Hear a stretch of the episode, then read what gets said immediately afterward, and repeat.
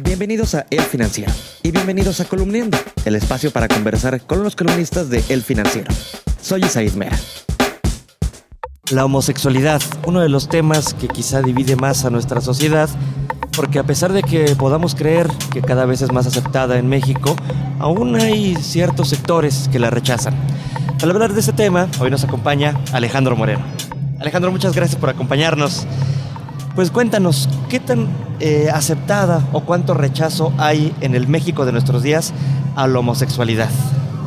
Mira, yo creo que las actitudes hacia la homosexualidad que hemos medido en encuestas desde hace prácticamente 35 años marcan un cambio rápido, profundo, eh, de una sociedad que rechazaba casi en tres cuartas partes a la homosexualidad, que la encontraba no justificable bajo ninguna circunstancia. En 1983 medimos 72% no encuentra justificable la homosexualidad, a un 31% hoy en día que pues 35 años después prácticamente se ha cortado por la mitad, o sea, el cambio ha sido profundo. En todo caso, los jóvenes han sido mucho más tolerantes hacia la homosexualidad que los que los mayores, pero pues de muchas, eh, digamos, actitudes sociales que se miden a través de la encuesta mundial de valores, que es la que utilizo en esta columna, pues esta es una de las que más cambio eh, muestra en tres décadas y media.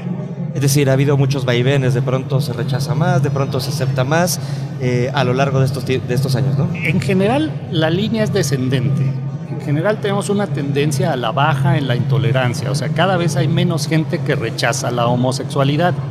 Solamente hay un pequeño regreso a la, a la intolerancia, por decirlo de alguna manera, que se registra en 2012, poco después de que entrara en vigor o que ya se institucionalizara el matrimonio igualitario. Yo lo interpreto en la columna como una reacción, como un regreso pues causada un poquito por el hecho de que ya es legal el matrimonio entre personas del mismo sexo y entonces hay una reacción. Esa reacción cuando desagrego la encuesta mundial de valores, pues viene principalmente de los de mayor edad, de los mexicanos. Eh, si le buscamos por ahí, quizás con menos escolaridad, quizás en el campo, es decir, hay esos botones de intolerancia todavía que de hecho, así concluyó, eh, pues sigue siendo importante. 31% hoy de rechazo sigue siendo muy nutrido, sigue siendo una, una, enorme proporción de rechazo. Y en la Ciudad de México, donde ha sido más, digamos, liberal la opinión pública, pues llega a un 25% el rechazo. Es decir, un 31% que a pesar de que ha sido descendente no podemos cantar victoria. ¿Y cómo está México respecto a otros países del mundo? Pues mira, creo que en, general en México el cambio ha sido muy rápido. Por supuesto hay países que son mucho más liberales, más tolerantes hacia este tipo de, pues, de manifestaciones sociales, de preferencias sexuales. Sabemos que en Europa Occidental, en algunos segmentos de Estados Unidos, pues hay enorme eh, eh, tolerancia para esto. Pero también vemos reacciones, es decir, entre más se liberaliza la sociedad y entre más se aceptan, y esto termina institucionalizándose a través de leyes que son más permisivas, ahí es donde vemos esta reacción, esta incluso podríamos decir regresión a ciertas actitudes pues no tan liberales, un poco más, para usar la palabra en moda, más conservadoras en ese sentido.